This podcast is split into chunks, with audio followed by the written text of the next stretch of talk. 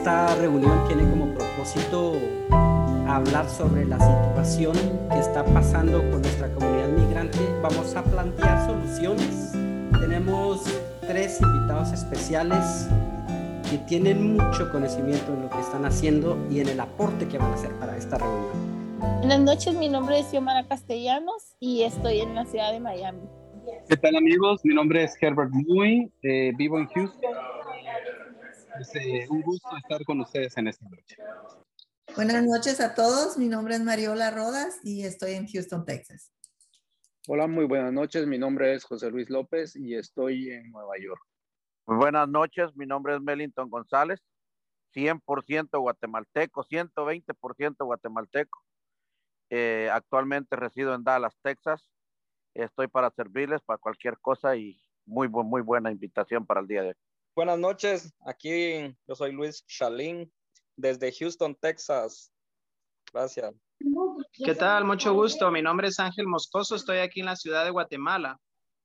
Buenas noches, mi nombre es Kevin Guerra y actualmente estoy aquí en Guatemala, en la ciudad capital. Sí, buenas noches. Soy, eh, trabajo con Roberto Arzú y estoy aquí en Guatemala. Gerardo Ortega, buenas noches a todos eh, de aquí de la ciudad de Guatemala. Buenas noches, mi nombre es Jennifer Holstein y también aquí estoy en Guatemala. Buenas noches, uh, qué gusto que nos acompañe, señor Roberto Arzú. Eh, mi nombre es Salvador Gómez y radico en Houston, Texas. Buenas noches, no sé si tengo activado el micrófono. Sí, ya escuchamos. De aquí de Guatemala, Juan Carlos Silva. Gracias, muy buenas noches. Eh, Giovanni Miranda, eh, vivo en la ciudad de Guatemala y específicamente en el departamento de San Marcos, eh, pues participando ahí en un evento muy importante con la participación de Roberto Arzú y que estamos a la orden. Muchas gracias, buenas noches, mucho gusto. Mi nombre es Benedicto Lucas y acá estamos apoyando en varios temas estratégicos a, el equipo de Roberto y pues con toda la gana y con todo el gusto de saludar a toda la, la comunidad por allá en, en Estados Unidos y, y, en alguna otra parte por ahí. Gracias. Sí, muy buenas noches. Mi nombre es Germán Velázquez. Eh, les saludo desde Guatemala. Exactamente aquí en Guatemala a las 7 con 20 minutos, a una temperatura de 14 grados centígrados, saludando desde la hermana república de mi querida Quetzaltenango, más conocida como Shela. Hay muchos, hay muchos hermanos, hermanos y héroes, como les llamamos migrantes allá. Un saludo especial desde acá del occidente del país. Eh, también formamos, somos una familia, diría yo, somos una familia y estamos haciendo grande a Guatemala, uh, porque Guatemala nos necesita y estamos con la convicción de que sí se puede, se pueden cambiar las cosas, se pueden cambiar las cosas y sobre todo mejorar las cosas para nuestros héroes migrantes, mejorarles las condiciones de sus familiares aquí en Guatemala, mejorarle las condiciones de todos los trámites en todas las embajadas, eh, en todos los consulados, oígase, trámites de DPIs, licencia, etcétera, etcétera. Entonces estamos con la convicción y pues es un gusto el poderles saludar y aquí estamos compartiendo en este Zoom con ustedes. Y está una tremenda líder de nuestra Guatemala que radica en Dallas, Texas. Tiene un, una experiencia impresionante con un equipo de mujeres y la comunidad hispana aquí en, en, Dallas, nuestra querida Leslie Cardona. Adelante, Leslie. Hola, buenas noches a todos y gracias por la presentación. Eh, pues soy Leslie, vivo en la ciudad de Irving, Texas, aquí cerca de Dallas. Y la verdad es de que estoy muy emocionada de poder compartir con tanto chapín, que yo creo que no hay nada más gratificante que juntarnos los guatemaltecos y poder ver qué podemos hacer. Eh, mi trabajo dentro de la ciudad es apoyar a mujeres que sufren de cáncer de seno o de cualquier tipo de cáncer, por la razón de que yo también soy paciente de cáncer. Entonces, yo creo que muchas veces eh, no sabemos cuando una, una, una situación como esta nos llega a la vida, cómo puede cambiarnos, si nos cambia para bien o para mal. En mi caso me cambió para bien, me volvió resiliente porque a todo lo malo le he podido sacar lo bueno y empecé un grupo de mujeres apoyándolas, a buscando las maneras de, de, de, sobre todo latinas, exactamente todas somos latinas de diferentes partes de, del, del, mundo, podría decirse, pero ayudándolas eh, de manera generalizada, buscándoles las herramientas de cómo poder educarlas, buscándoles eh, lo que es insumos básicos, porque yo creo que cuando estamos pasando por un tratamiento de cáncer, las personas que conocen a alguien saben que son muchos cambios los que vienen, dejamos de trabajar, vienen las quimioterapias, las cirugías, etcétera. O sea, es un camino que para algunas se hace corto y para otras se nos hace un poco largo. Entonces, creo que, que, lo más lindo es poder ayudar. Yo siempre he pensado que si somos bendecidos, debemos bendecir. Entonces, ¿qué mejor dar, verdad? Va, dar para poder recibir. Así que empecé este grupo trabajo con diferentes organizaciones acá, soy voluntaria, Dios me ha permitido conocer líderes extraordinarios dentro de la ciudad y personalidades, eh, medios de comunicación, etcétera, y ha sido una, una ayuda por aquí, una ayuda por allá, en donde hemos podido conseguir como esas herramientas que necesitamos para ayudar a nuestra gente. En este momento me siento muy feliz de contarles que esto mismo que hago con las mujeres aquí lo estoy empezando en Guatemala ya conseguí las líderes, ya sé dónde empezar y gracias a Dios porque me lo permite hacer, he conseguido algunas personas que por ahí me están apoyando. Eh, quiero contarles que mi padre es sobreviviente de cáncer también en Guatemala. Él se atendió allá, gracias a Dios de eso está bien. Ha sido una travesía que nos ha permitido conocer el camino y darnos identidad. Entonces, ahora empezar este proyecto allá me llena de mucha ilusión porque cuando empezamos un camino como el cáncer, es muy complicado a veces entender todo lo que viene. Por mucha educación que tengamos, es, es complicado porque es algo desconocido.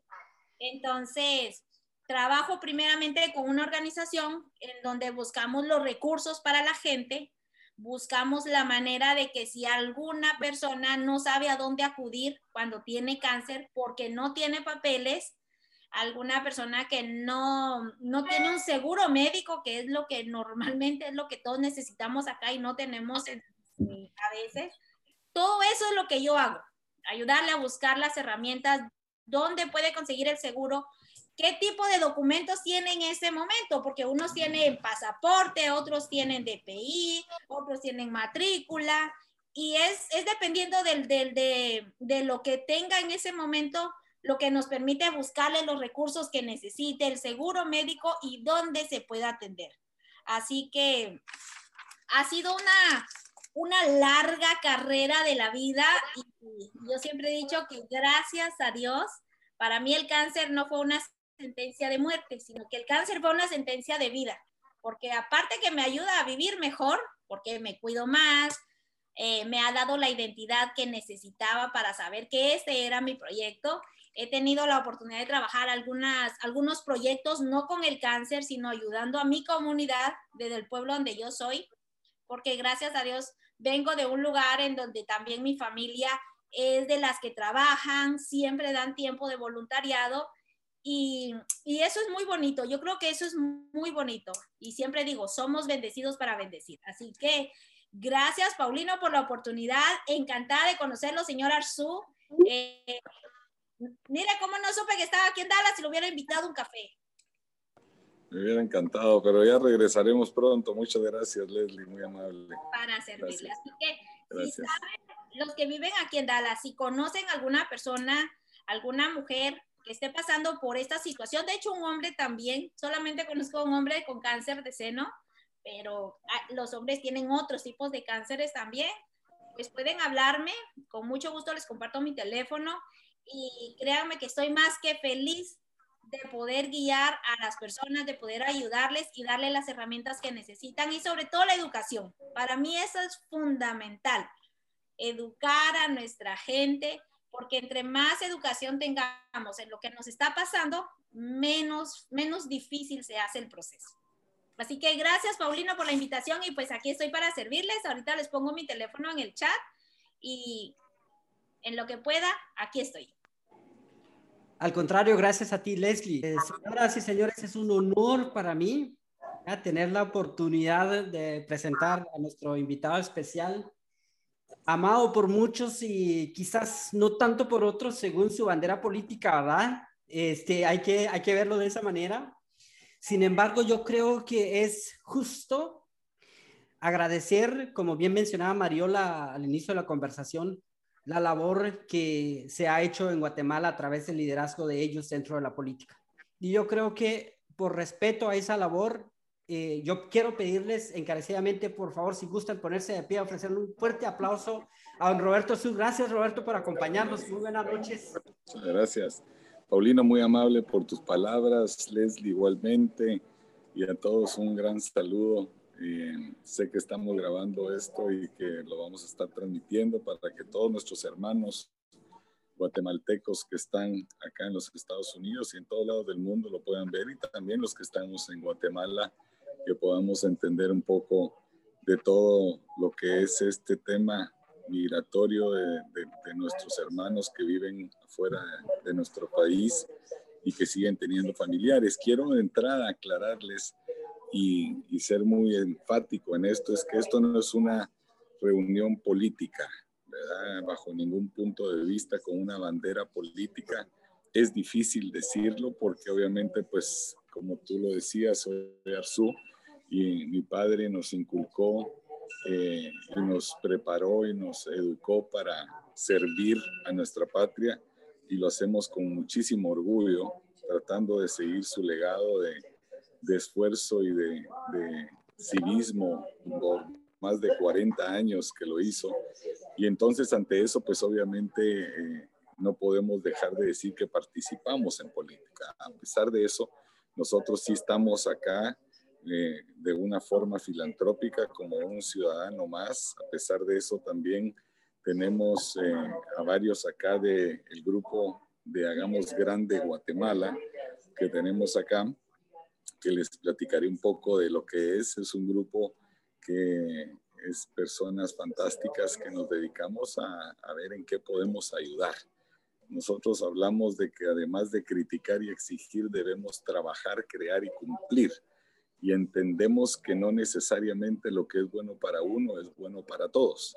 Eso nos lleva a, tener mucha conciencia social y aprender realmente día a día de las necesidades de todos nuestros hermanos guatemaltecos, como lo decía, tanto en Guatemala como afuera de ella. Cuando nos hemos ido empapando cada vez más de este proceso de migratorio y de nuestros hermanos acá, a mí me ofende de sobremanera cuando todos los políticos nos dedicamos a decir, ah, son nuestros grandes héroes o los presidentes, pero ahí se queda, ¿verdad? No hablamos más de eso. Eh, nos enorgullecemos de la cantidad de dinero que envían a sus familiares allá y de lo grande que es nuestra economía gracias a 12.500 millones o más de dólares que mandan al año a sus familiares pero nadie habla de, varias cosas que son importantes. Uno del tema social que ha significado ese sacrificio y esfuerzo de nuestros hermanos migrantes de haber tenido que salir por falta de oportunidad, por falta de seguridad. Conozco muchas personas que debido a las extorsiones han tenido que cerrar sus negocios en Guatemala y han salido huyendo realmente por el tema de inseguridad, no digamos la falta de oportunidades, de educación. Y entonces nosotros siempre decimos que un guatemalteco salga, pero que salga porque quiere, no porque tiene que salir, ¿verdad? Que salga a buscar una mejor oportunidad, pero no porque no tenga una en Guatemala. Por el otro lado, pues obviamente, claro que, que el sector privado también y el gobierno no hacen su función en base al apoyo que se requiere eh, de, lo que se necesita para ustedes y en especial para sus familiares en Guatemala. Aquí nos podemos pasar hablando largo y tendido de muchas ideas y nosotros hemos aprendido que sí se puede hacer grande a Guatemala sin estar en el gobierno y hay que demostrarlo, obras y no palabras.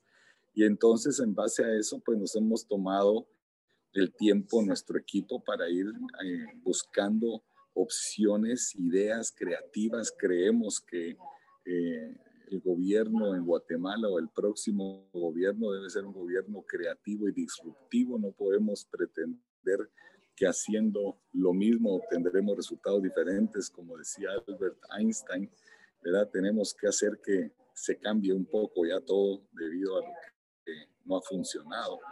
Y bueno, a lo que realmente les interesa a ustedes es algo que nosotros eh, nos hemos tomado el tiempo para ver de qué manera podemos apoyarlo. Sabemos que los consulados no son suficientes, no entendemos por qué no existen consulados móviles como los tiene México, por ejemplo. Me he reunido con muchas personas y líderes en esta semana que he estado acá, empezando por haber ido a ver, a, a tratar de entrar eh, conquear a, a, nuestros eh, niños y jóvenes que están acá ahora. Eh, un tema dramático, creo que son más de 5 mil o 4 mil niños y jóvenes guatemaltecos que están en lugares aislados y en refugios que aparentemente en algunos están bien, pero hay otros que son terribles en la situación que está. Eh, nos juntamos con la dirigencia de LULAC, por ejemplo, que, que, es un grupo muy dinámico también, eh, compatriotas también que, que están en, en, posiciones importantes con bufetes de abogados. tenemos unas ideas ahí de, de, ver cómo se les puede prestar un servicio que hoy no lo dan los consulados, eh, encontrando donaciones, que ahorita les diré de dónde, eh, para que exista una firma de abogados muy grande que pueda prestar gratuitamente todos los servicios a todos nuestros hermanos migrantes acá. Eh, yéndonos ya a los detalles más específicos y, poniendo en claro el tema de nuestros héroes, el tema que tal vez a mí más me ofende de todo es no eh, el, el, cómo miramos como un producto lo que envían ustedes, ¿verdad? No, no eh, valorando el gobierno ni el sector privado el sacrificio, esfuerzo, personas que trabajan dos, tres trabajos diarios eh, que les pagan a veces menos del minimum wage, ¿verdad? Como le hablan. Eh, y que, bueno, cuando los mandan de vuelta, deportados, en Guatemala los reciben como que fueran delincuentes, ¿verdad? Y ahí miro yo videos que me ofenden horriblemente. Y es algo que no podemos seguir permitiendo y nos vamos a tomar el trabajo de, si no lo hace el gobierno y el sector privado, lo vamos a hacer nosotros. Hay algunas organizaciones a las que nos vamos a reunir con ellos por medio de una fundación que estamos terminando de armar ahora para ver de qué manera los podemos apoyar. Tenemos que estarlos recibiendo a cada guatemalteco que retorna, ya sea porque quiso regresar o porque lo obligaron a regresar con la orden del Quetzal. Esto, esta es la verdad. Y con un empleo digno de una vez. Aparte que vienen especializados en temas que antes no los tenían y que vienen con innovación en sus, en sus especializaciones para que puedan estar eh, eh, haciendo temas en Guatemala que antes no se, no, no, no se hacen y que ellos puedan empezar hasta sus propios negocios. Entonces, pensando en voz alta y lo que yo realmente quiero es escucharlos a ustedes, no quiero ser acá un monólogo ni mucho menos, quiero escucharlo, en, qué podemos estar nosotros a su servicio eh, y hacerlo de verdad con todo nuestro equipo. Pero una de las ideas, por ejemplo, que nos hemos, que se nos ha cruzado por la mente, es el tema del seguro médico.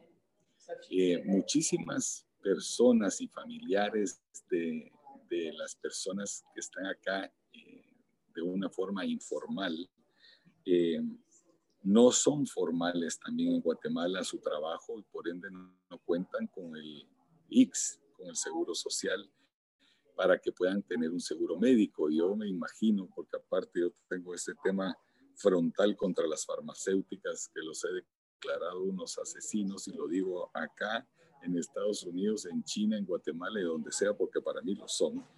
Eh, ellos eh, Guatemala es terrible, peor todavía porque en Guatemala es de los países con los medicamentos más caros del mundo y es un abuso y no puedo ni pensar las ansiedades que pueda vivir unos padres de familia que están acá trabajando y que un hijo con la abuelita esté en Guatemala y que no puedan tener los suficientes recursos para poder eh, bajarle la temperatura o para la, la, medicina de la presión alta para la madre, en fin.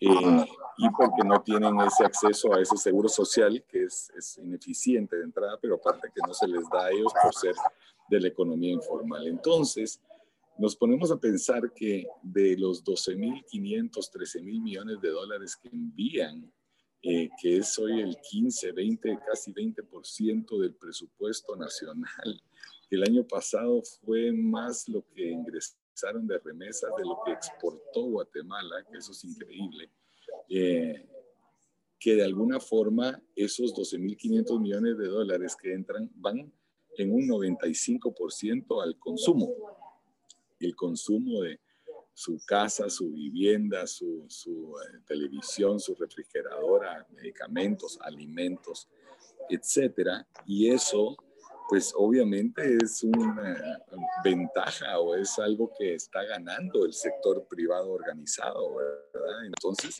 ellos eh, de eso están lucrando mucho dinero y muchos tienen sus negocios bien parados, incluso en estas pandemias, gracias a eso. Aparte, también el gobierno está recibiendo impuestos sobre el IVA, porque todos esos productos que compran es, es, es, lo que está ingresando en el impuesto del IVA, incluso en el impuesto sobre la renta también, o sea que los beneficios para el gobierno de esos ingresos de impuestos, de ese dinero que envían ustedes, que aparte les cobran carísimo, no solo los, los castigan con la tasa de cambio, sino que adicionalmente les cobran estos Western Unions y estos les cobran dinero por mandar eso. Eh, entonces se nos ocurrió que podría existir, y he hablado yo con dos aseguradoras grandes en Guatemala, privadas, que podría existir el tema de sacar un seguro médico directo para los, para los familiares directos, o sea, el esposo o esposa y los hijos de la persona que está acá. Un seguro que, por ejemplo, puede costar 100 dólares al año, ¿verdad? Eh, por persona, que esos eh, se pagara 33 dólares eh, el guatemalteco migrante que está acá, 33 dólares el, la empresa privada en Guatemala organizada y 33 dólares el gobierno para cada uno de los familiares que cuenten con un seguro médico, sus familiares, en Guatemala. ¿verdad? Y de esa manera poderles apoyar para que no ese, esos recursos. Yo estoy seguro que se enferma alguien y ustedes hacen lo que tengan que hacer para enviarles dinero para allá. Bueno, pues ahora contarían con un seguro médico que podrían estar eh, realmente teniendo esa tranquilidad y un seguro médico privado, ¿verdad? Entonces, eh, lo he platicado con varias personas, les ha gustado mucho la idea. Es una de las cosas que podríamos trabajar desde ya. Como les digo, ya hablé con unas aseguradoras eh, y estoy seguro que podemos hacer ese empuje muy duro para poderlo hacer. Por el otro lado, también hablar con el sector privado, ¿verdad? Eh, y con donadores, eh, donantes importantes acá en Estados Unidos para ver de montar por lo menos unos 50 consulados móviles, ya sean de del Ministerio de Relaciones Exteriores o privados ¿verdad? Hemos hablado con dos o tres bufetes, como les decía, que puedan prestarle ese servicio que no presta el consulado de una forma privada, gratuita, que sean financiados esos call centers y esos abogados eh, por estos donantes para que puedan estarles prestando todo tipo de servicio, tanto en Guatemala como acá, para su papelería, para su nacionalización, para su residencia, para el tema que si necesitan eh, renovar su licencia, su certificado, incluso en el seguro para cuando hay que, cuando alguien fallece. Acá me contaban que es carísimo y muy complicado los trámites para poder retornar a un familiar a Guatemala. Eh, eso que fuera incluido en el seguro este también, pues lo hemos hablado y a todos hasta el momento les ha sonado muy interesante, les ha sonado bien. Obviamente, si estuviéramos nosotros gobernando, estaríamos peleando las visas de trabajo de una manera muy aguerrida y muy fuerte. Eh, es algo que, seguimos sin comprender cómo, eh, siendo nosotros los aliados perfectos para Estados Unidos, siendo nuestros hermanos también acá como gobierno, no podamos negociar de una manera más creativa y de una mejor forma cuando ustedes son los que hacen el trabajo de verdad acá en Estados Unidos, no por despreciar a otros migrantes o a otras personas de este gran país, pero la verdad es que ustedes hacen un trabajo que no mucha gente quiere hacer y, y se dedican con amor. Yo nunca he escuchado a una persona que me diga, mira, yo tengo un trabajador guatemalteco que es malo. Siempre escucho maravillas de cualquier persona que me dice, aquí viene conmigo, trabajan dos guatemaltecos, cinco guatemaltecos, son trabajadores, honestos, gente buena. Entonces, al final, eh, pues estas son unas cuantas ideas, como les digo, esto yo lo que quería es que sea una de muchas reuniones no políticas, ¿verdad? Que sean reuniones para que podemos ponernos nosotros a las órdenes, tanto con ustedes acá y cómo apoyarlos acá, sino que también a sus familiares en Guatemala y ver de qué manera podemos hacer. Cuando nosotros decimos el hacer grande a Guatemala, no es un eslogan político, si bien el presidente, expresidente Trump usaba ese eslogan y nos lo robamos de ahí, hay que admitirlo. Eh, ¿Y por qué lo hicimos? Porque la realidad es que a mí en la primera campaña presidencial de él, a mí me gustó mucho ese entusiasmo patriótico que se despertó en este país, un, entusiasmo de, orgullo propio. Por eso cuando decimos el hacer grande Guatemala no es un simple decir, es un sentimiento de orgullo, de valentía, de trabajo, de hacer las cosas bien, de mística, de convicción, para hacer realmente un trabajo filantrópico y, de conciencia social que tenemos mucha. Y el sí se puede, pues bueno, es que yo ya estoy harto de vivir en el no se puede, en el país del no se puede, todo no se puede, ¿verdad? Uno quiere hacer esto, ah, no se puede, el otro no, no se puede tampoco, bueno, ah, pues sí se puede. Y la realidad es de las cosas que sí se pueden hacer muchas cosas, estando incluso fuera del gobierno, se pueden hacer las cosas y se puede hacer grande Guatemala. Y eso es algo que tenemos nosotros una fiel convicción de hacerlo. Eh, estamos comprometidos y, y, como les digo, vamos a, a, tener también el tema este de recibir a nuestros héroes guatemaltecos como se merecen allá, no como unos delincuentes o criminales como se les recibe hoy. Se les tiene que recibir con todos los honores del caso cada vez que cualquiera retorne a Guatemala, ya sea porque quiso o porque lo mandaron de vuelta, pero se les tiene que dar una oportunidad, se les tiene que tener una mesa de trabajo directa para que puedan ellos decir en qué están especializados el sector privado de una vez, dándoles ya un trabajo digno, eh, agradeciéndoles el, la labor y el trabajo que han hecho para, para el país y para todos los conciudadanos. Pero bueno, yo lo que quiero es escucharlos a ustedes. Les agradezco enormemente la oportunidad, me siento honrado de esta invitación, me siento honrado de, de poder tener esta oportunidad para mí de compartir con ustedes. Eh, créanme que los llevamos en el corazón de verdad y, y como lo digo, un ciudadano más, no con un tema político. Deben de participar en política, no importa dónde, donde se sientan cómodos, pero deben de participar. Ustedes fungen y cumplen una función muy importante en esto eh, deben de, de, ejercer sus liderazgos tanto acá como en Estados Unidos como en Guatemala, ¿verdad? Eh, eh, convencer a sus familiares que participen en política. Los buenos somos más, por ende eh, no podemos seguirles dejando a los malos los espacios para que participen en política, si no nos seguiremos lamentando, ¿verdad? Y entonces, bueno, pues hay que participar en donde se sientan cómodos, pero que hay que dar el paso al frente. Entonces, Paulino, a Kiara, a todos, pues muchas gracias realmente por esta invitación. Yo estoy aquí para cualquier pregunta que me quieran hacer, eh, cualquier idea eh, o escuchar qué piensan de estas eh, y en qué podemos apoyarlos. Estoy a sus órdenes. Muchas gracias. Al contrario, Roberto, como decía hace un momentito, ¿verdad? Estamos honrados de contar con ustedes es una valiosa participación que va a marcar el futuro de nuestra situación aquí en Estados Unidos como migrantes. Efectivamente, vamos a tener entonces un espacio de preguntas y respuestas. Eh, tenemos tres, cuatro compañeros que han levantado la mano. Creo que empezamos con Germán. Adelante, Germán. Quisiera que vieran mi, mi playera. No sé si ven mi playera, pues la realidad que no hay nada como Guatemala llevamos el escudo y la bandera azul y blanco en el corazón y por eso es que creemos y estamos convencidos que podemos hacer grande a Guatemala. De hecho, la mano la dejé levantada desde que me presenté, pero quisiera hacer una acotación a lo que muy bien eh, Roberto Arzú se expresó. Su servidor pasó un periodo en el Congreso, cuatro años, donde pudimos conocer muy de cerca los temas de los migrantes, tanto eh, por qué es que se tienen que ir cuando aquí en Guatemala existen mucho más oportunidades que allá.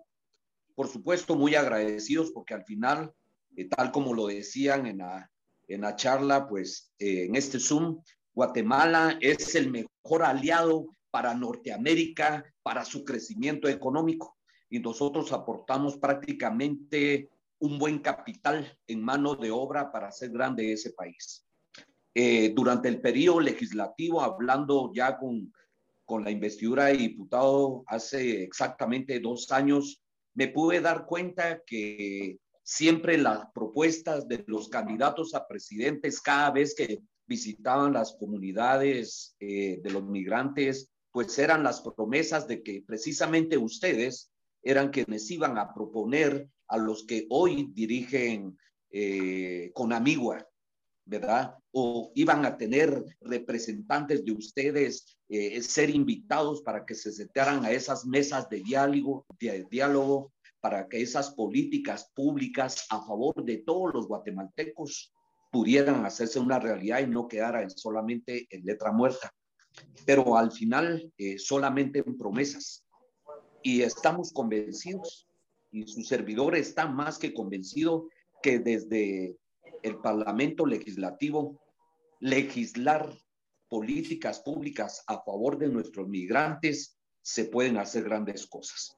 Ya lo decía Roberto, el tema de un seguro de vida es importante, los más de 1.500 millones que se reciben de mesas. Y aquí hay un dato que hay que acotar bien importante.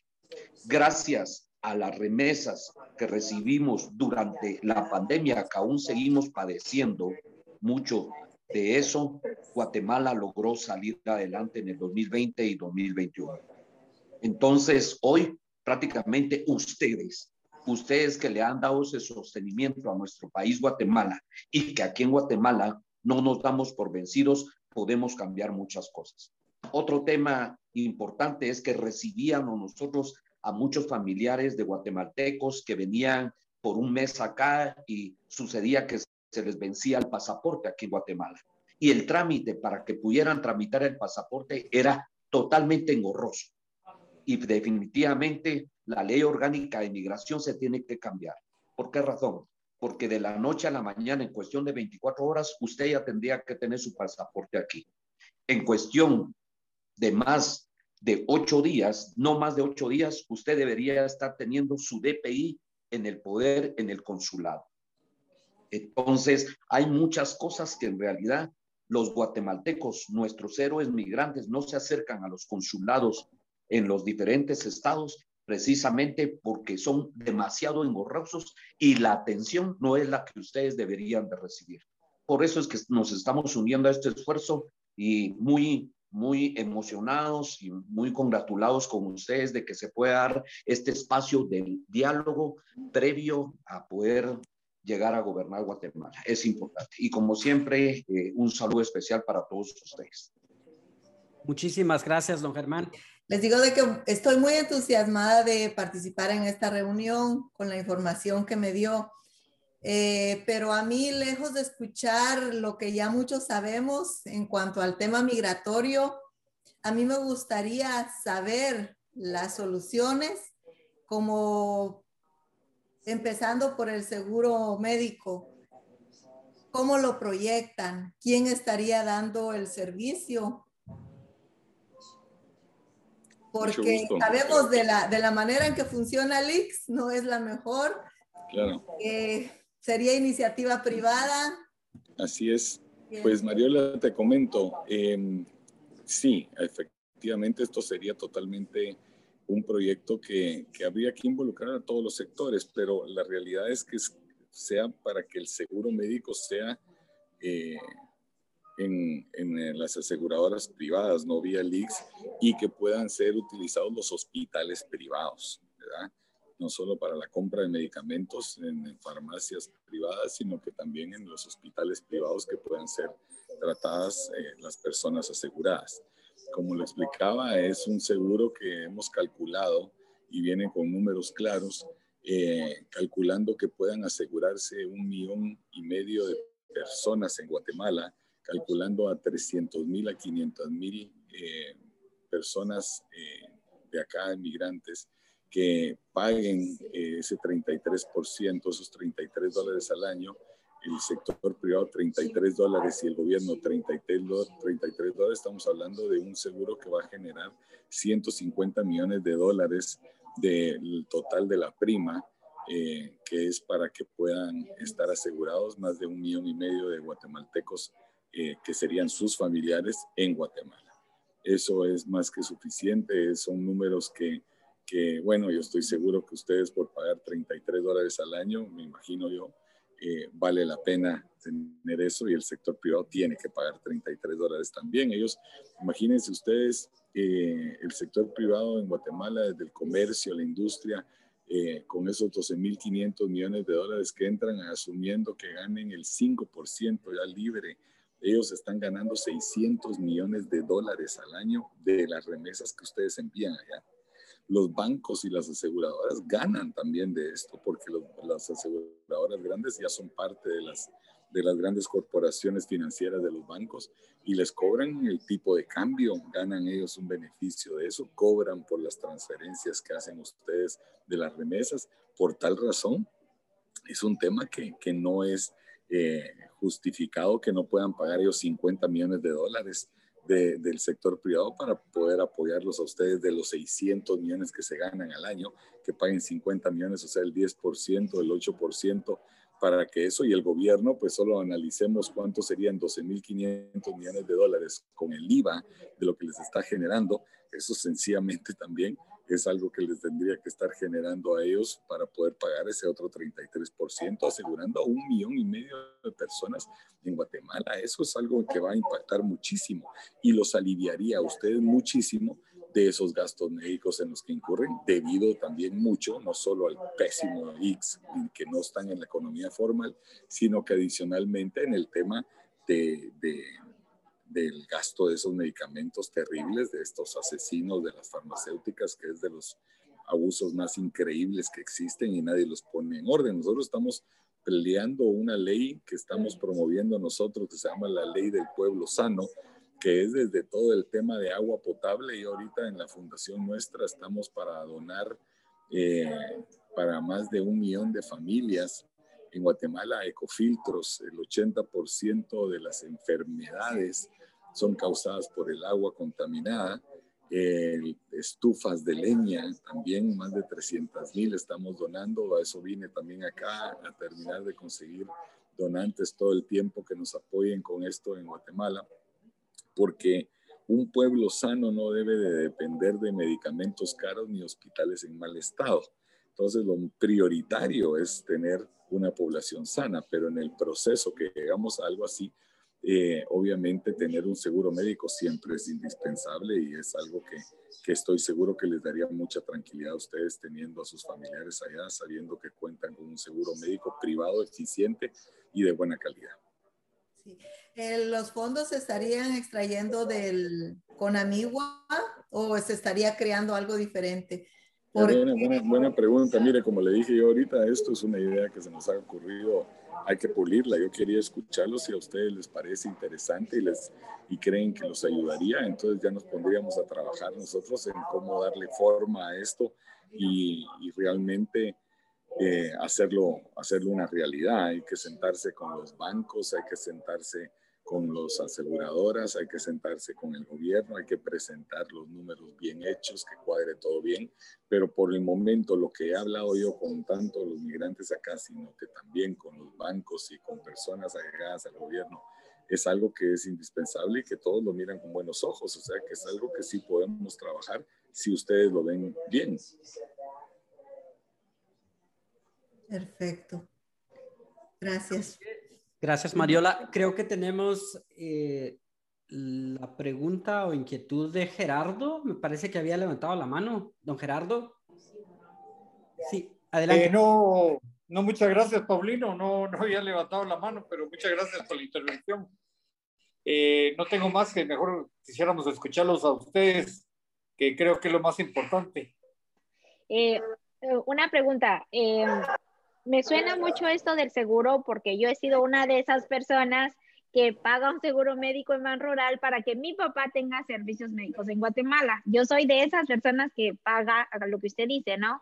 A los bancos y manda el dinero por eso, porque él normalmente ir al, bueno, al IX no puede ir porque él ya, ya no está trabajando lo que es el área de maestro, pero a un hospital público pues casi se nos ha muerto cuando ha ido ahí. Entonces, solo quiero entender, eh, perdón, tantas preguntas. Si, si, esto se lograría, si esto sería, como usted dice, ¿no? Que es algo que están cocinando, por decirlo de alguna manera, eh, ¿cómo, cómo, ¿cómo sería? ¿Sería que el seguro sería para cada persona? ¿Tendría qué requisitos tendría que reunir cada persona? ¿Cierta edad? ¿Condición de salud? O sea, ¿cuáles serían? Porque eso la sería idea, grandioso. La idea, la idea de inmediato que tenemos nosotros, que se nos, se nos eh, lo hemos ido evaluando, es que fuera un seguro que puedan asegurar ustedes a las familiares directos, o sea, a su esposo, hijos. Si, si quisieran asegurar a algún otro familiar, pues la verdad es que también podrían, solo que ahí ya sería un tema en donde el gobierno y el sector privado dirían, no, ya, ya no, ya como que creo yo, ¿verdad? O sea, por ejemplo, aquí es que el eh, usted ahorita puso un ejemplo muy importante. Usted pues, ahorita le paga el seguro a su papá, pero el sector privado ni el gobierno le pagan algo de ese seguro a usted. Y eso no está bien, porque el dinero que usted está enviando allá, eh, ese banco, esa telefonía, ese supermercado, ese cemento, están recibiendo compras y utilidades por ese dinero que usted envía. Ellos debieran de apoyarlo a usted a pagar ese seguro. Y el gobierno que por ese dinero que usted envía cobran IVA y cobran impuestos sobre la renta, generan un ingreso enorme y tampoco están beneficiando a sus familiares para poder tener ese seguro médico. Por ende es que ahorita lo que usted paga debería de ser la tercera parte que la pague usted, la tercera parte que la pague el sector privado y la tercera parte que lo pague el gobierno, ¿verdad? Y entonces eso le ayuda a usted a poder asegurar a más personas también. ¿Cuánto paga usted ahorita por ese seguro médico? Mire, honestamente no recuerdo porque yo deposito para que mi papá pague su teléfono, le pague, lo cobran anual. Es una cuota anual que se paga todos los meses de abril. Entonces yo deposito el dinero y le digo a mi papá, dígale que ahí se cobren de una vez su seguro, porque incluso es otro, otro pago que hago es eh, gastos funerarios, que a veces son cosas que no nos gusta hablar, pero bueno, yo le digo que tenemos que estar preparados. Eh, yo misma ya tengo eso arreglado, entonces también lo tengo arreglado con mi papá. Y también es algo que se paga de manera anual allá. Pero bueno, hablo por mí. Yo creo que sería grandioso que, como usted dice, eh, familiares directos para mí, en este caso en Guatemala, solo sería mi papá y mis hermanos porque mis dos hijas viven conmigo y soy divorciada, gracias a Dios. Entonces. A él no le pagamos seguro médico. No, por favor, eh, ella que se quede en Guatemala como está. Está muy bien. Si se pudiera hacer eso, sería grandioso. Claro, claro, yo creo que sí.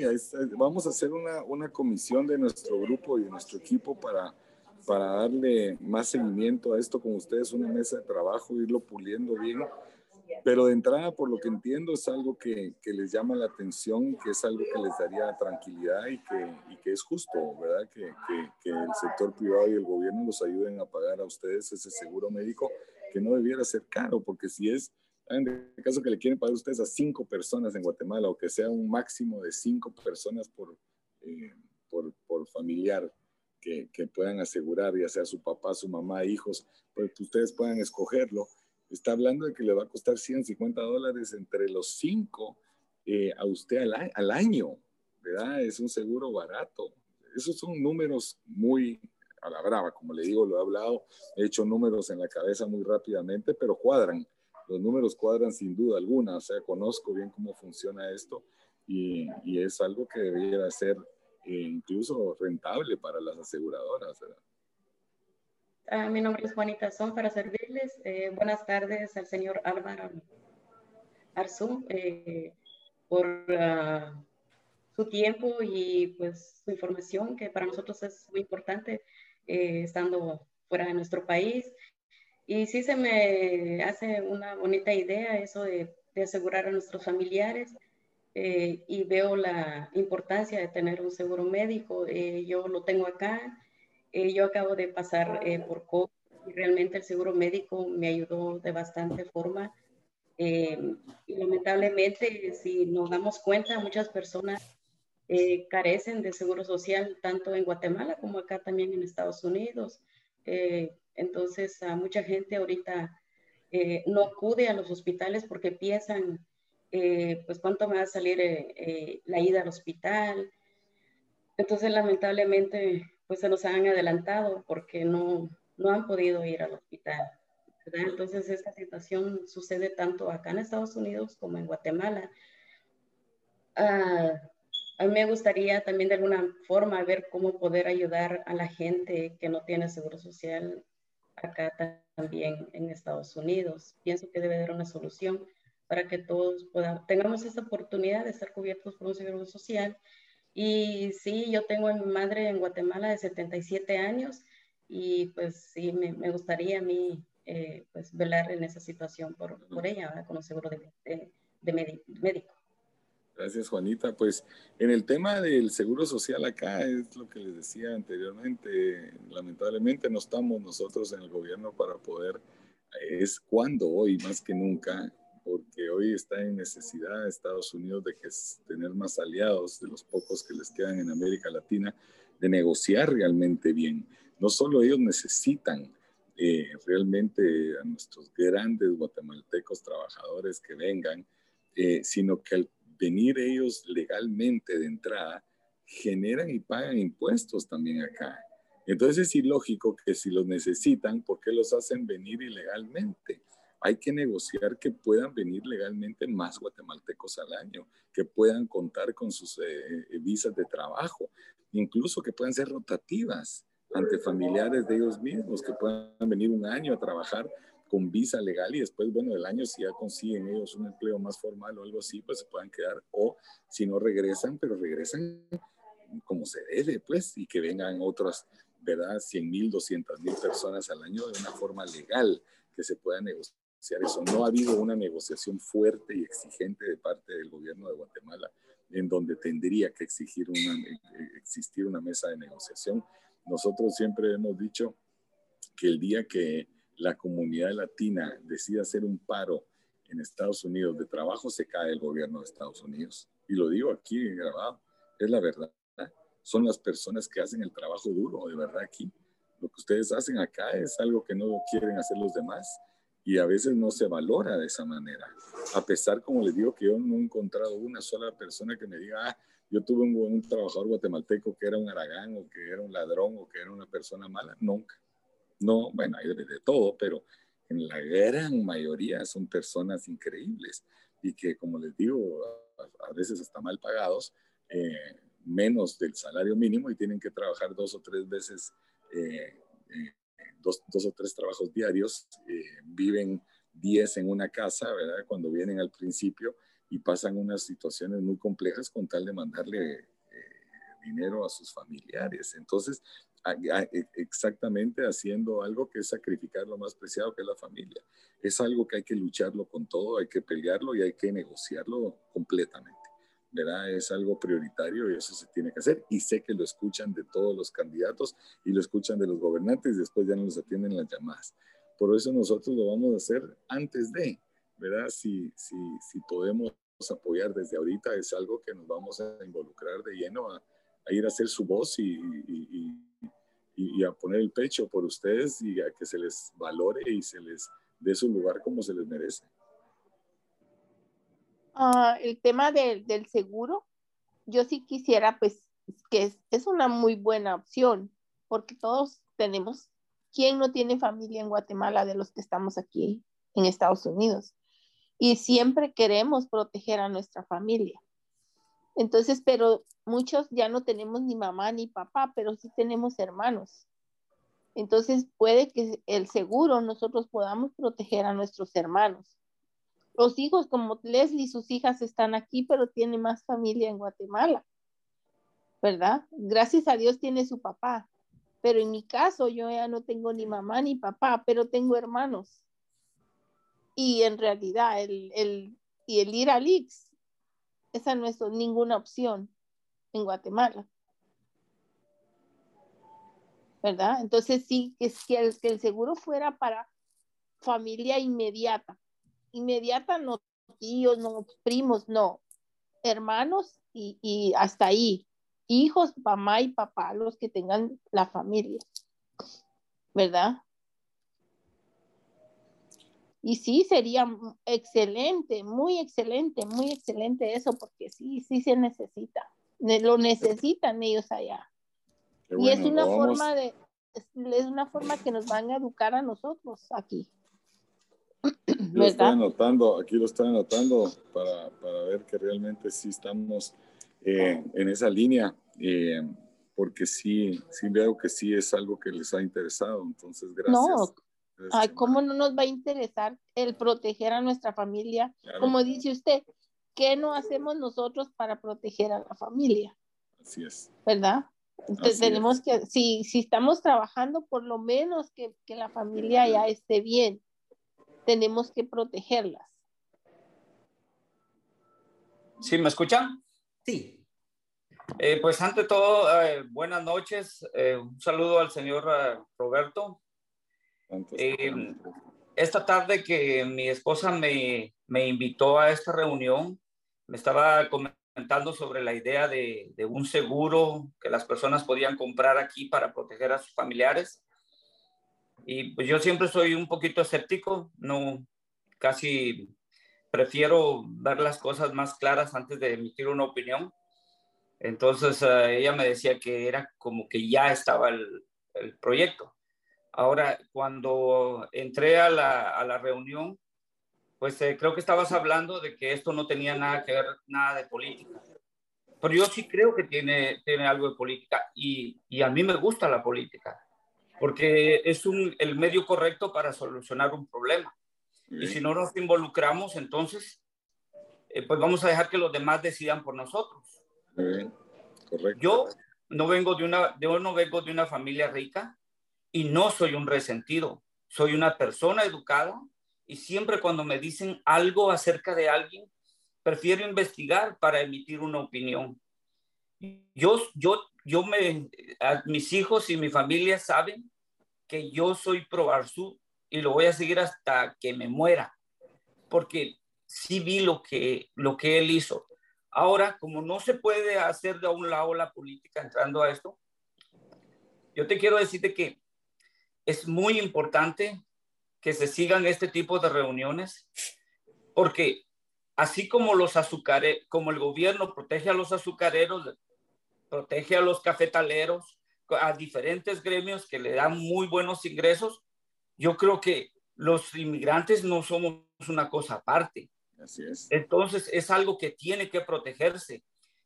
Gracias a Dios, yo ya eh, creo que voy a voy a seguir viviendo aquí por el resto de mi vida porque están mis hijos y van a ser familia, pero yo siempre he pensado de que no hay que olvidar a los que uno deja atrás.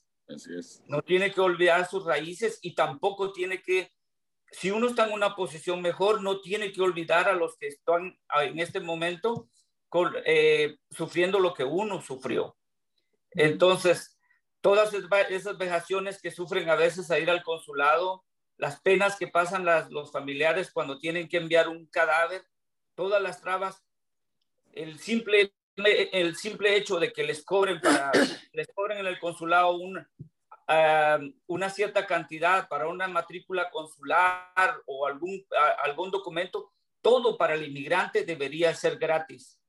Y yo sé que no estás en el gobierno, pero sí es bueno de que toda que toda la comunidad se una para protestar eso y, para que se logre de que la mayoría de servicios para los inmigrantes acá sean gratis.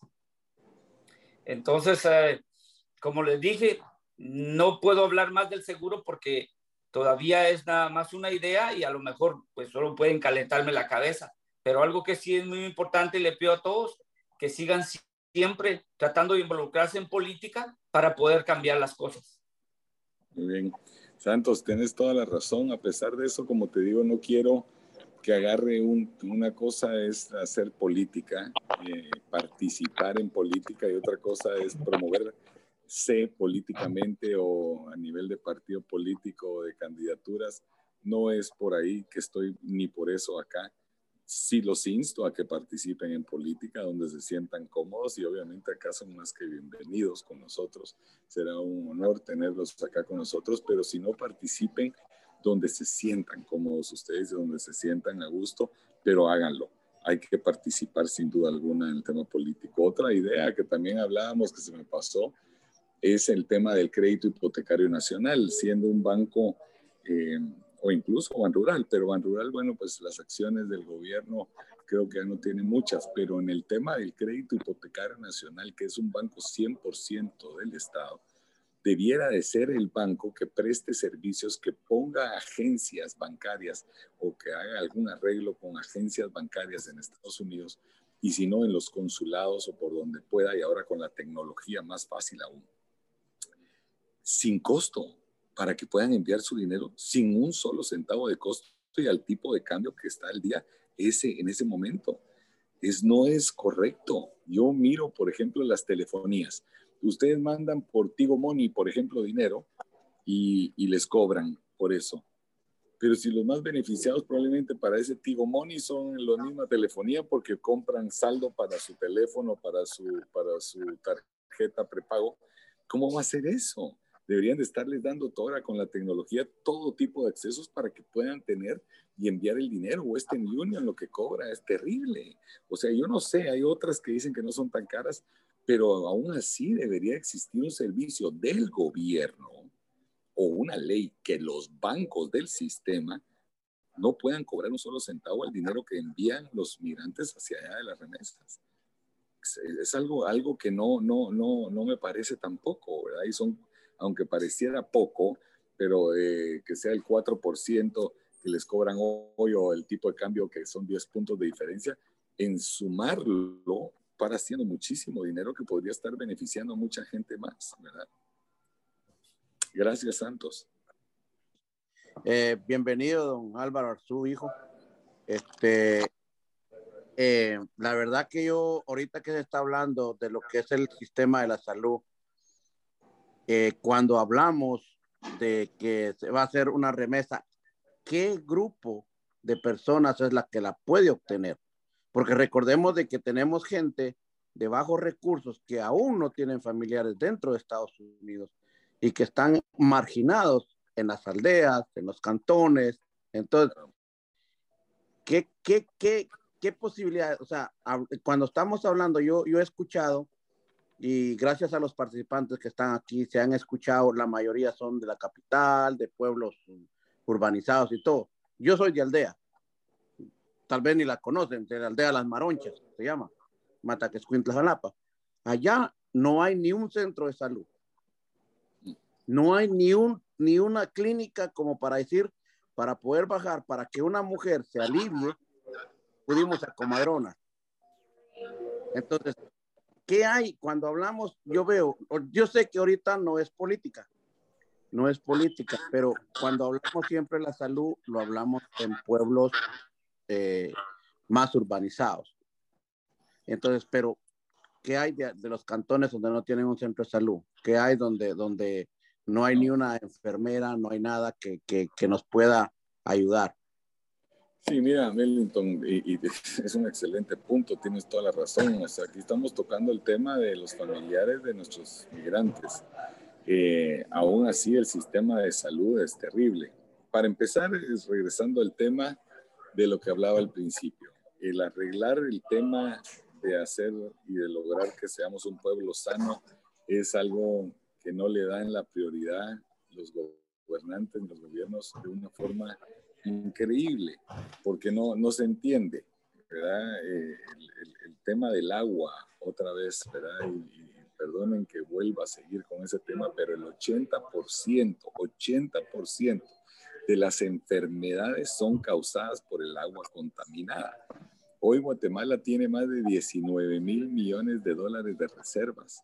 Podrían agarrar fácilmente 2 mil millones de dólares y arreglar todas las plantas y poner plantas de tratamientos de aguas en todo el país, de plantas de aguas residuales, de plantas de aguas potables y de plantas de aguas industriales, para que tengamos protegidos nuestros ríos, lagos y que puedan tener agua potable todos los guatemaltecos. Solo ahí, de entrada, lo que se ahorrarían los hospitales en medicamentos del gobierno y no habría necesidad de tantos centros de salud. Obviamente el tema de ampliar la base del seguro social formalizando a más personas es algo también vital, pero también la ineficiencia y la corrupción, que esto es clarísimo, lamentablemente. Nosotros ahí no tenemos mucho pito que tocar, como decimos los chapines, ¿verdad? Eh, pero porque no estamos en el gobierno, pero es un excelente punto el que, el que decís, Melvington. Gracias. Sí, ese es, ese, es un, ese es uno de los puntos que yo quería tocar. Otro de los puntos para terminar mi participación es, por ejemplo, yo, yo no soy, yo no estoy legal dentro de Estados Unidos, soy indocumentado. Y a nosotros, por ejemplo, yo acabo de hacer unos trámites a Guatemala. Y dentro de Estados Unidos, como dijo, el, uno va a buscar apoyo a los consulados. En Dallas no tenemos consulado. Nosotros para agilizar nuestros pasaportes, nuestras identidades, tenemos que viajar a Houston, que está a cuatro horas.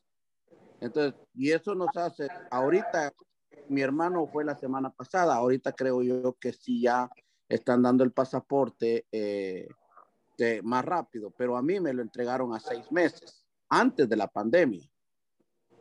O sea, yo lo tramité y a los seis meses me llegó a mi, a mi residencia. Hay un cálculo, hay un cálculo que se, se, ha, se ha hecho que se requieren 30 consulados más en Estados Unidos y en lugar de tener embajadores de cócteles que tenemos nosotros en todo el lado del mundo que no sirven de nada y que no generan nada para Guatemala y que es un costo enorme, que son tener embajadores en Kazajistán y en otro montón de países, en Bolivia y en un montón de países que no, no tenemos ni relaciones comerciales con ellos. Deberíamos de tener 30 consulados más acá que son los que nos generan tantos ingresos para darles todos los servicios. 50 consulados móviles, México lo tiene, no, no, entiendo por qué no le dan la prioridad absoluta a ese tema y ese servicio cuando lo que eh, ustedes son las personas que nos generan tanto dinero para el país para, para la economía es algo ilógico y no tiene, no tiene, no, no, no tiene explicación, ¿verdad? Es, es, algo que tenés toda la razón, es algo que se debe de hacer. Nosotros vamos a tratar, no estando en el gobierno, de ver si conseguimos donaciones para tener esos consulados privados móviles que puedan ayudar a agilizar trámites y apoyarlos en cosas, pero que obviamente el gobierno es el que tiene que pararlo haciendo de ah, tener esas oficinas de, abogados legales grandes, gratuitas, para ayudarlos con ese tipo de, no solo de trámites, sino de ciertas eh, circunstancias que les puedan pasar aquí, accidentes, eh, temas complejos que puedan tener y que los puedan asesorar y ayudarlos. Es algo que, que espero yo en Dios que sí podamos hacerlo rápidamente. ¿verdad? Pero ese otro tema es algo ilógico. O nosotros hemos dicho que si nosotros llegáramos a gobernar, le pediríamos la renuncia a todos los embajadores de Guatemala en el mundo al día siguiente. Y el sector privado debe ser los que paguen al, al, a los embajadores en el mundo, ¿verdad? Y que los paguen con, con, con, con, en base a resultados no el gobierno de Guatemala. ¿Por qué? Porque los más beneficiados de tener embajadores que abren mercados para los productos que producimos es el sector privado. Para atraer inversión es el sector privado también, ¿verdad? Para el área turística, atraer inversión es lo único que tienen que hacer los embajadores. En pero se pasan de, de, mandando a embajadores porque son parientes del fulano y se pasan de cóctel en cóctel, de tragos en tragos, y eso no se puede. ¿Verdad? Entonces, esas son cosas que hay que hacerlas, pero se requiere voluntad, pantalones, convicción de hacer las cosas bien y tener aquí 30 consulados más en Estados Unidos, sino más, 50 consulados móviles para darles las atenciones y los servicios que se requieren acá a todos, a todos, a cada uno de ustedes, ¿verdad? Que son los que realmente generan la verdad para Guatemala. Así es. Muchísimas terminando- gracias. terminando. O sea, eh, tengo, ya te largué, porque yo tengo varias eh, incógnitas. Hablamos también de los trámites de, de que los inmigrantes. Actualmente yo acabo de hacer un trámite. El trámite, como aquí me pedían una carta de poder, o sea, una, una, una sí, creo que así es, una cartilla de poder que, uno, que el abogado le hace para que uno lo represente allá. Yo lo hice con varios acá. Lo que la corrupción de nuestro país siempre se está se alarga hacia eh, hace hasta internacional, desgraciadamente, porque vinieron abogados que el mismo consulado trajo móviles aquí a Dallas y nos dijo que, que ellos podían hacer trámites y todo, y ellos estaban ubicados en, en Los Ángeles. A, a- a tal cosa que dijeron de que todas las reuniones las hacían por medio de WhatsApp. Bueno, porque yo necesitaba hacer el trámite, confiando que venía junto con el consulado, comencé a hacer los trámites. Me cobraron el dinero y después no respondían las llamadas y no sabíamos nada. Lo que tuve que hacer yo, pagarle el viaje a un abogado de Guatemala para venir a mi casa hacer los documentos y poderlos mandar. En esto le estoy hablando que ese trámite a mí me salió como en 50 mil quetzales.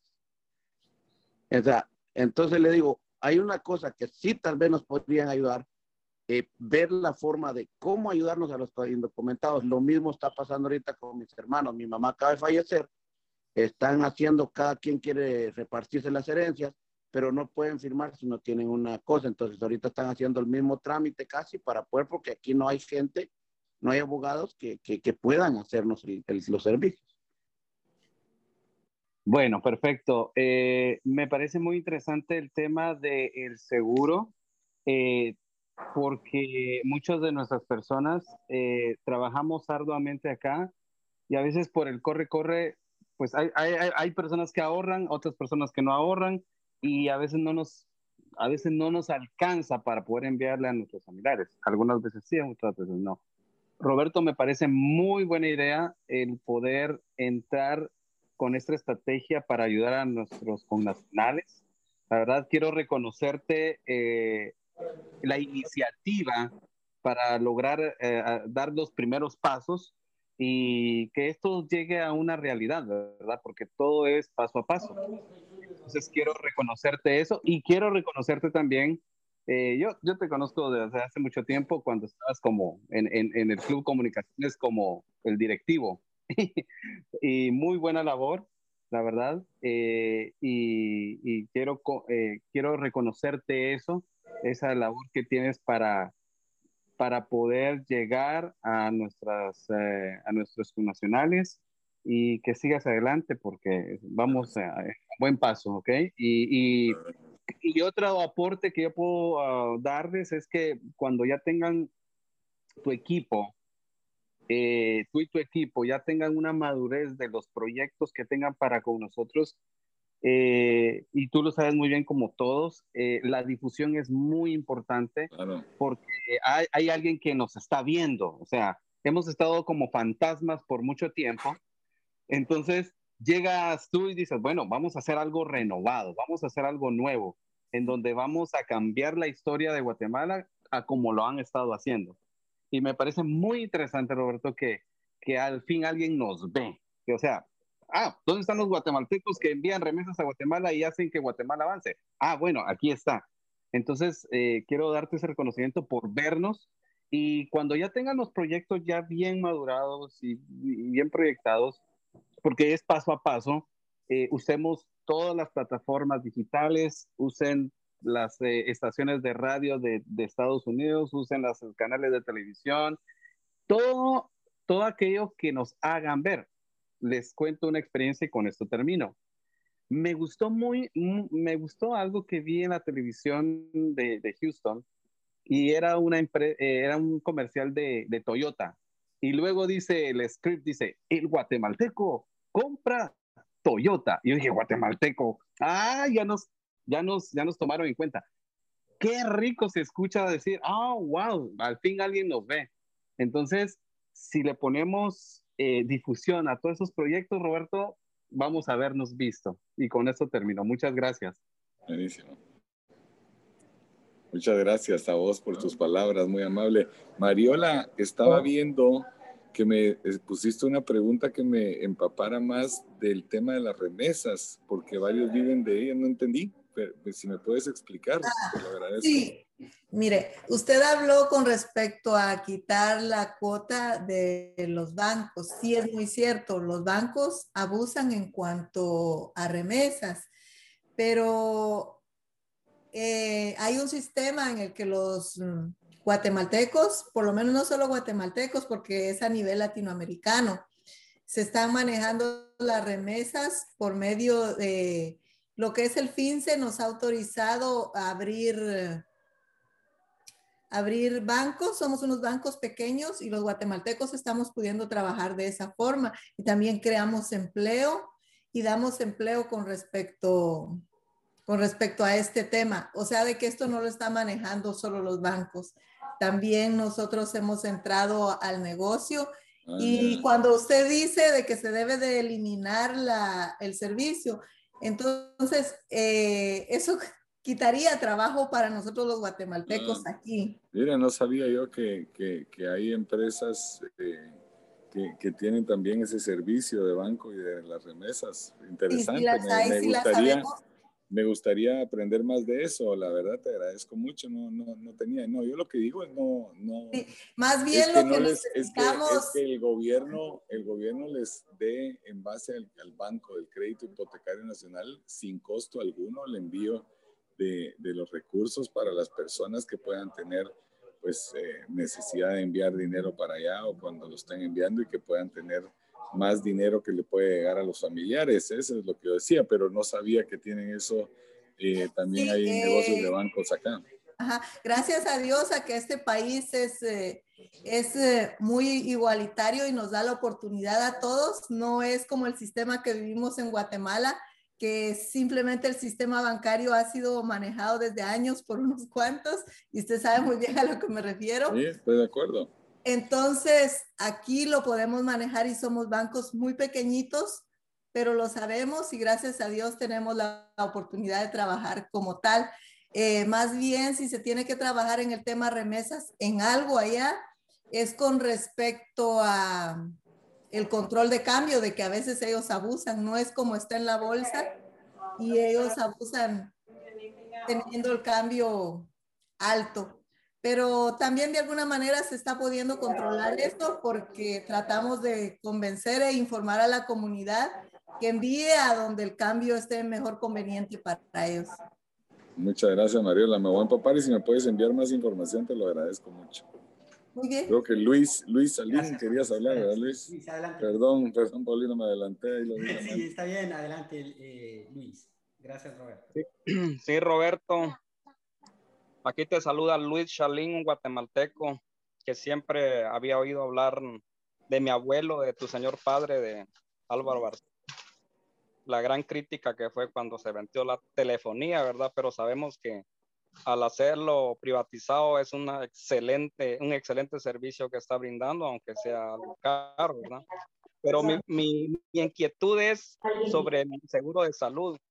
Para que vaya gente, porque está Doc, Para responsabilidad, o sea, igual, ¿alguien tiene ahí el, el micrófono abierto? Bueno, eh, mi inquietud es que está excelente ese seguro de salud que va a beneficiar a muchísimas personas, pero también yo considero que eso no es, no es político, pero espero que, que algún día llegues a la presidencia y te recuerdes de, de lo que te voy a decir es que también se debe fortalecer el sistema de salud de Guatemala, el IX, todo, porque por la corrupción que existe no se puede delegar a los inmigrantes que paguen un seguro que se divida en tres partes, si donde el, hay un problema muy grande es en la, en la, cómo se trabaja el sistema de salud guatemalteco, la salud pública y el IX, porque yo pagué seguro en Guatemala cuando estaba trabajando en el sector privado, mis hermanos lo pagan, pero no lo usan porque ir al IX es una sentencia de muerte. Es, es, es de mal servicio, entonces qué bueno que exista una opción para todas las personas que sean, yo tengo mis padres y sería excelente eh, eh, aprovechar esta oportunidad de, de, ese seguro. Pero las personas que pagan al en el sector privado, ¿qué pasará con ellos? Yo espero que si algún día llegues a, a presidente o llegues a un alto mando donde tengas la oportunidad de trabajar para la gente, que sea trabajar en mejorar ese sistema de salud, porque no se puede delegar algo que ya existe en otras funciones como un seguro privado. Yo lo veo como privado en una situación tripartita, ¿verdad? Sector privado, público y la, lo, que es la parte inmigrante. Esa es mi inquietud, gracias. Gracias, Luis. primero el dinero que no se roba alcanza para empezar, ¿verdad? Y todo parte de la cabeza y del ejemplo de la austeridad. Esa es la primera realidad. Segundo, los, los controles drastiquísimos que se tienen que tener para el tema de corrupción, teniendo auditorías paralelas externas, compañías de las número uno del mundo que llegan a hacer una auditoría contra la Contraloría para ver si realmente están teniendo las cuentas correctamente y después hacer de un el gobierno más pequeño. El gobierno es muy grande. En Guatemala hay, hay cinco personas que tramitan un papel cuando debería de ser una persona que tramite cinco papeles y que el sector privado pueda pagar sus impuestos directamente a la salud, a educación, a infraestructura, que pueda hacer 100% sus impuestos para que sea eficiente cuando pagan el impuesto a la, bolsa completa de, impuestos del Estado, se pierde entre plazas fantasmas, robo de administrativo. En cambio, si se puede pagar directamente a las escuelas, a los hospitales del sector privado, puede realmente hacer eh, más eficiente eh, en una forma administrativa, en una forma más transparente y que pueda llegarle más el beneficio a la población, ¿verdad? Pero es un tema que, que tenemos muchas ideas creativas, muchas, ¿verdad? Que no les van a gustar algunos cuantos porque viven de eso en, en base al, a la manipulación de vivir de la salud y de la educación de los guatemaltecos, pero lo vamos a hacer si llegamos a estar, que no te quepa la menor duda que a, a pasar desapercibido no vamos a llegar ahí, vamos a ir a hacer que las cosas caminen de verdad. Muchísimas gracias a todos. Unos cinco minutos más para cerrar con broche de oro esta actividad. De verdad, muy agradecidos con eh, Don Arzú y el equipo allá en Guatemala, a todos ustedes que nos están dando la oportunidad de acompañarnos en esta conversación, honrados con su participación. Y quiero entonces aprovechar el espacio para pasar también una de nuestras invitadas. Ya ingresó en la sala nuestra querida Carla Basso. Por favor, Carlita, adelante. Muy buenas noches, si me escuchan ahí. Ay, perdón, es que ando aquí en campaña, pero pues espero que estén bien. Pues yo estoy en México. Eh, yo aquí trabajo eh, para apoyar a los eh, migrantes que van en tránsito, ¿verdad? les llevo apoyo. algunos hasta me ha tocado llevarlos al médico dependiendo las circunstancias, ¿verdad? A veces me ha tocado que hay unos que han caído a los rieles de las vías del tren, ¿verdad? Incluso han perdido alguna extremidad.